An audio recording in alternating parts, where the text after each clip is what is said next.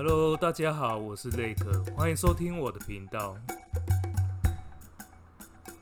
前阵子的流水席事件引起了不小的讨论。那我对于流水席或者是餐厅，其实没有特别的偏好，我是觉得各有各的好处。不过我今天是想分享我以前在吃流水席的一个事情。这是发生在我很小的时候，大约国小一二年级。那时候和父母去吃亲戚的婚宴。那婚宴是在他们家的一个庭院里面举行，里面搭了一个舞台，有请一些表演团来那边表演。那婚宴进行快到结束的时候，舞台上有一名女舞者，她就在那原本就已经很暴露的舞衣之下，直接掏出两对白晃晃的奶子，没错，真的就直接掏出来，又脱掉她的小裤裤，露出下面浓密的黑森林。那一幕真的带给我不小的冲击。其实经过了将近三十年，那些画面还是在脑海里面存在着，可见那时候的冲击是蛮大的。但那时候还小，是没有其他念头，只是觉得很奇怪，为什么可以有人在那么多人面前脱得将近一丝不挂，然后三点全露？我生在中部的一个小镇，那小时候出去的时候，会在一些街头巷弄啊，一些墙壁看到贴满了蛮多的色情海报。那些色情海报就是有一些女生会穿着薄纱，或者是更清凉，说那时候流行的发型，然后化着当时流行的妆，虽然现在看起来都很老气。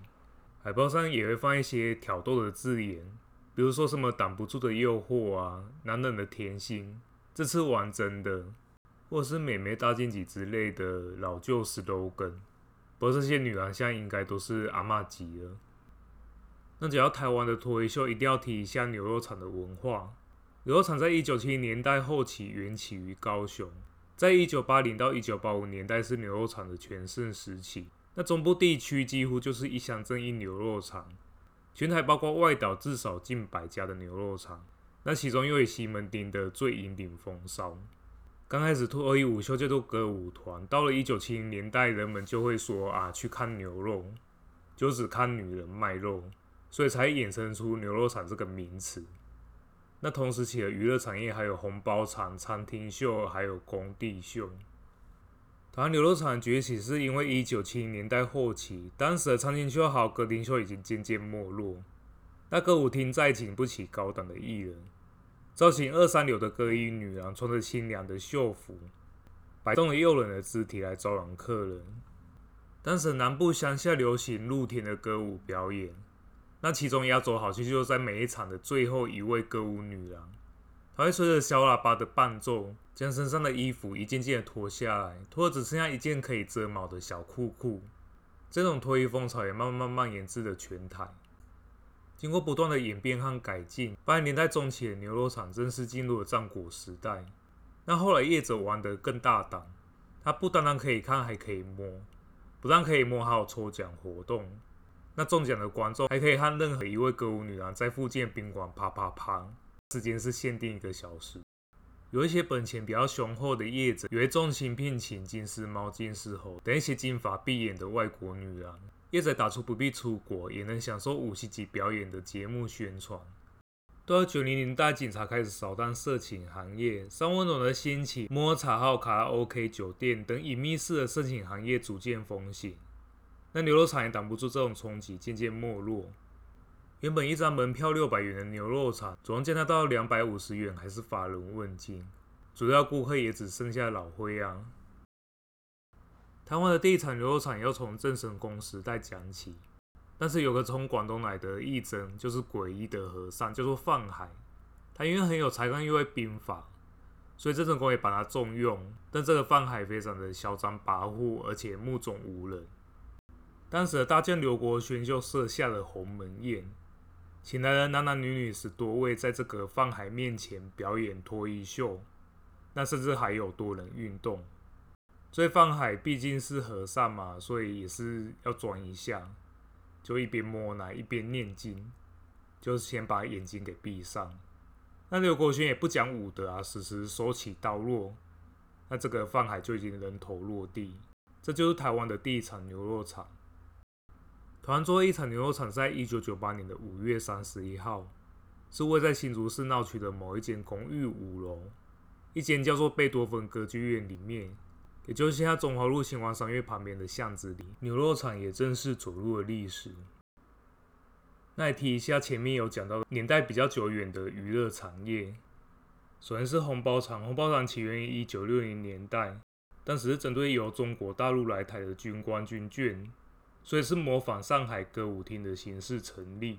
不过一开始没有红包厂这个称呼，后来是听众为了鼓励自己喜欢的歌手，所以会包个红包献给演出中的歌手，所以后来这类型的歌厅就被称为红包厂。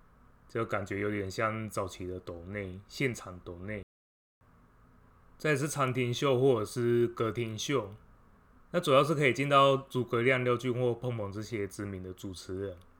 那餐厅秀是真的可能在餐厅举办，早期将会在餐厅走唱的时候，一边唱歌，台下观众还一边正在切着牛排，所以这个感觉是十分的违和。最后是工地秀，工地秀在六七零年代十分的流行，是建商为了吸引购物的人潮，所以时常在建案开卖的时候会找艺人来进行歌舞表演。那以前网络上流传的一张三十年前的工地秀价目表，这张表是民国八十一年的工地秀艺人价格。那当时的港星是十分的火红，第一名就是成龙，请来一场就要三百五十万；第二名是港星张曼玉，是两百万。那接下来是钟楚红和台湾女星林青霞，分别一百万并列第三名。网友看了就说要叫成龙表演什么？是要请他跳火圈或者是跳楼吗？要说成龙的一场，阿给阿要摇一百一十七场，阿给阿命运的吉他，这个也是很经典。不过三百五十万在三十年前是可以在台北买一户房子的，那现在三百五十万可能只能买间厕所了。前阵子有一部电影《阿凡达》第二集，那不知道大家去看了没？我是觉得还不错啦，但是还是第一集是比较经典。不过不少的国内外影迷看完电影后，表示自己产生了沮丧、忧郁的念头。精神科医师也指出，这个是所谓的后阿凡达忧郁症候群，这也说是一个新的名词。不过早在《阿凡达》第一集二零零九年的时候上映。就很多网友表示说，看完电影后也是产生了犹豫的念头。那一方面是因为和大自然过于脱节，对人这种生物感到厌恶；另一方面则是因为无法探访潘多拉星球而感到失望。这个可能是真的要好好看一下精神科医生了。这种忧郁症大多是发生在男性。那男性在这个过程中也会说自己在校园或者是家庭会遇到一些问题。专家指出，就是因为科技打造的完美世界远胜于现实，那这种乌托邦的世界才会显现的生活更加的不完美。加拿大有一个组织叫古森林联盟，他还提出了三个缓和的疗法，其中就包括走出户外体验大自然，加入自然保育行动。以及邀请亲朋好友一同参与关心环境。简单来点，就是叫你醒醒吧，出去外面走一走。讲到户外活动的话，很多人会选择慢跑。在英国英格兰西北部的一个叫坎布里亚郡的地方，有一名跑者叫做 Gary McKee。他在去年二零二二年的元旦起。每天一大早就先跑四十二公里，才去核电厂上班。这四十二公里跑完，我想都虚脱了吧，还上班。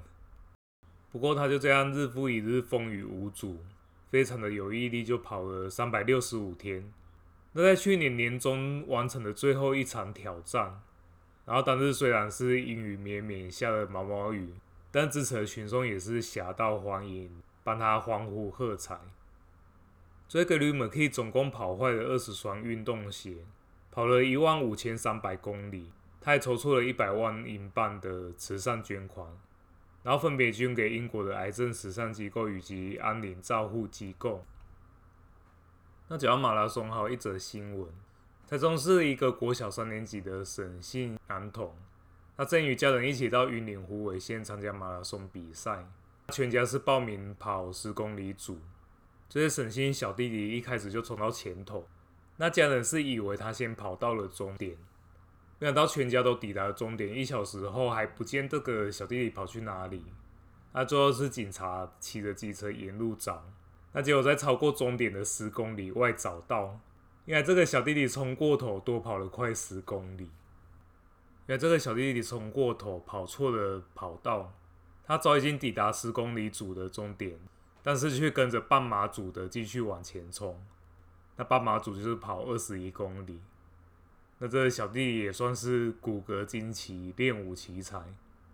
他跑了二十一公里，我自己看了都累了。